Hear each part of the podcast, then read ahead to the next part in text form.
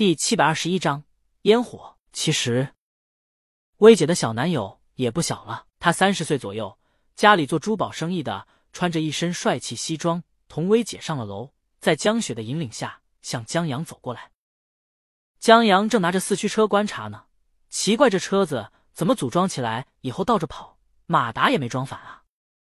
李青宁在旁边看着，想知道江阳什么时候发现电池装反了。他看到了薇姐。站起来，两人高兴的抱了抱，以后分开。接着，薇姐介绍了一下她的小男友李青宁，朝他点了点头，把江阳拉过来，介绍给薇姐：“我先生。”知道。他们昨天刚看了《十二公民》，小男友向江阳握手，拍的真好，是吧？江阳听了以后很高兴，觉得这俩人真是郎才女貌，天作之合。江雪就站在旁边，闻言斜瞥了江阳一眼。想不到这小子还挺不谦虚的。不过，小男友后续一些场面上恭维江阳才华的话，江阳就不太能接住了。毕竟这不是自己的，被人当着面夸，还真有点遭不住，只能干巴巴的应和着。江雪也看出来了，只是他把江阳干巴巴的应和当成了窘迫，这倒挺像上次钻石王老五带他去参加私人聚会时他的处境。他跟那些谈时尚的女伴也不知道聊什么，只能毫无营养的附和着，坐在其中窘迫万分。江雪一时间对江阳还真有点同病相怜的同情，所以他打断了他们的对话，请他们点餐。餐厅是法餐，可以选不同的套餐或者单点。薇姐和她的小男友各自点了法餐。接着，李青宁直接把他和江阳的餐也点了，甚至不用江雪询问。李青宁直接就把江阳的忌口告诉江雪了，以至于江雪不得不看一眼江阳。江阳正无所事事呢，没办法，见识短啊！鬼知道前菜鸭肝巧克力塔是什么玩意儿。江阳实在想象不出这两东西放在一起会是个什么味儿，所以他只能让老婆点了。反正他喜欢吃什么，他老婆都知道。江雪，妈的！他还同情这孙子呢，同情个嘚儿啊！这孙子比他幸福多了。虽然李青宁和薇姐重聚后一直在聊天，但大魔王可一直没有冷落他男人。江阳在餐前面包上抹黄油，递给李青宁。李青宁在跟薇姐聊天的时候，不用看，似乎就知道江阳惦记他盘里的鹅肝，顺手让他尝了尝。不等江阳表达意见，他漱口水就在旁边等着了。李青宁为江阳点的法式黄油牛蛙锅，则十分符合江阳口味。在江阳吃的津津有味时，李青宁同薇姐聊着天，很顺手就用面包搭配着牛蛙喂给江阳，让他知道还有更好的吃法。同样，江阳吃到好吃的也会向李青宁推荐。在他们面前，薇姐和她的小男朋友一看就是刚谈对象的，甚至于薇姐小男友这有着成熟男人魅力。作为生意人，在待人接物方面八面玲珑的人，在聚会中都失去了光泽。江阳不声不响不多话，却很自然的成为了聚会焦点，发出了斑斓光芒。江雪刚才同病相怜，现在才发现窘迫的人只有他一个。哎，看什么呢？同事见江雪一直在盯着江阳，碰了碰他肩膀：“你不会起什么歪心思了吧？”去。江雪翻了个白眼：“人郎貌女才。”我起什么歪心思？同事，我怎么听这话酸溜溜的？嫉妒了？嗯哈，江雪很直接的承认了。同样都姓江，这孙子命怎么这么好？我要是男人，一定跟他抢女人。同事，这嫉妒的怎么不对啊？奈何江雪不是男人，他再嫉妒也无济于事，只能羡慕的看着江阳这孙子狐假虎威。顺便总结一下上次私人聚会时。自己在那些女人中为什么会窘迫？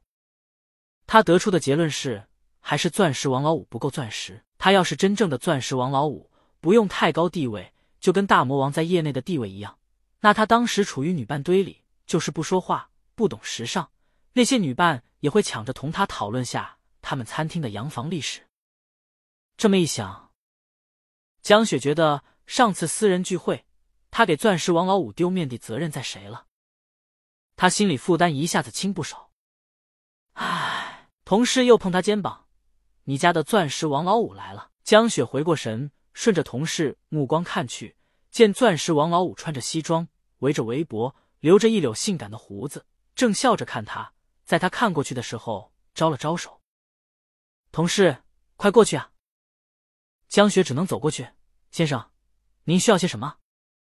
钻石王老五低头看了看他的丝袜，压低声音：“挺性感的。”江雪翻了个白眼：“上次私人聚会明明是你自己上不了台面，却怪我丢面。”他心里有点怨气。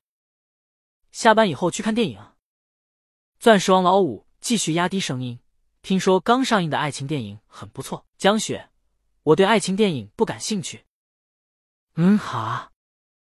钻石王老五看着江雪，这妞前几天还对他有点唯唯诺诺，百依百顺的，怎么今儿有点难搞了？江雪继续问他点什么餐。钻石王老五点了，这毕竟是江雪的上班时间。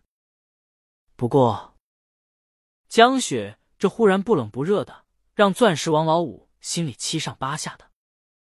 所以在快用完餐，他招呼江雪过来，提出电影邀约，再次被拒。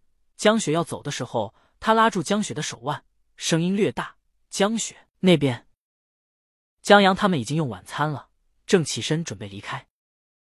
江阳刚走了几步，就听见有人叫江雪。巧了，江阳在那边世界有个姐姐，就叫江雪，虽然不是亲姐，但关系不错，所以在听到这名字以后，很自然的就看了过去。我订了两张跨年夜豪华游轮的船票。我希望可以在江上看着整个城市的烟花为我们绽放。钻石王老五深情款款的，江阳都不知道这么文绉绉的词儿，这兄弟怎么说出来的？刚才钻石王老五的声音略大，现在又拉住了他的手。江雪见不少人在看过来，而且他也不是说就跟钻石王老五一刀两断了，他只是在耍小性子罢了。所以，为了不在工作单位造成不好的影响。他忙答应下来，挣脱王老五的手离开了。这只是一个小插曲。江阳他们继续下楼，在宋薇姐和她的小男友上车后，李青宁和江阳上了霞姐的车。李青宁想了想，觉得跨年夜在江上游轮度过确实是个完美的选择。这座城市的跨年夜烟花灯光秀确实是一景和一大盛事。既然来都来了，不让江阳见识一下，真是可惜了。而且。李青宁知道江阳既想凑热闹，又怕人多过于热闹，他也不方便出现在人员过于密集的地方。正好当天他在晚会的演出结束以后，时间足够，可以去游轮上看烟火表演。于是，这事儿就这么愉快的决定了。